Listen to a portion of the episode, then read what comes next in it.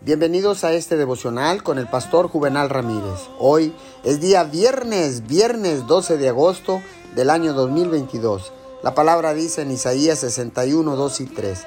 A todos los que se lamentan en Israel les daré una corona de belleza en lugar de cenizas, una gozosa bendición en lugar de luto, una festiva alabanza en lugar de desesperación.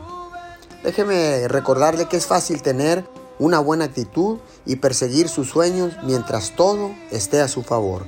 Pero, ¿qué pasa en los momentos difíciles cuando una relación no funciona, recibe un mal informe de salud, las finanzas empiezan a escasear o un amigo lo ofende? Es fácil que pierda su pasión cuando está sufriendo. Muchas personas están sentadas al margen de la vida, cuidando sus heridas y no avanzan debido a lo que han pasado. Puede que tenga usted un motivo para sentir lástima de sí mismo, pero no tiene derecho, no tiene ningún derecho. Dios prometió darle belleza en lugar de esas cenizas.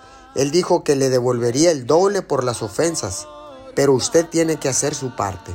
Si quiere ver la belleza, si quiere recibir el doble, tiene que sacudirse su autocompasión.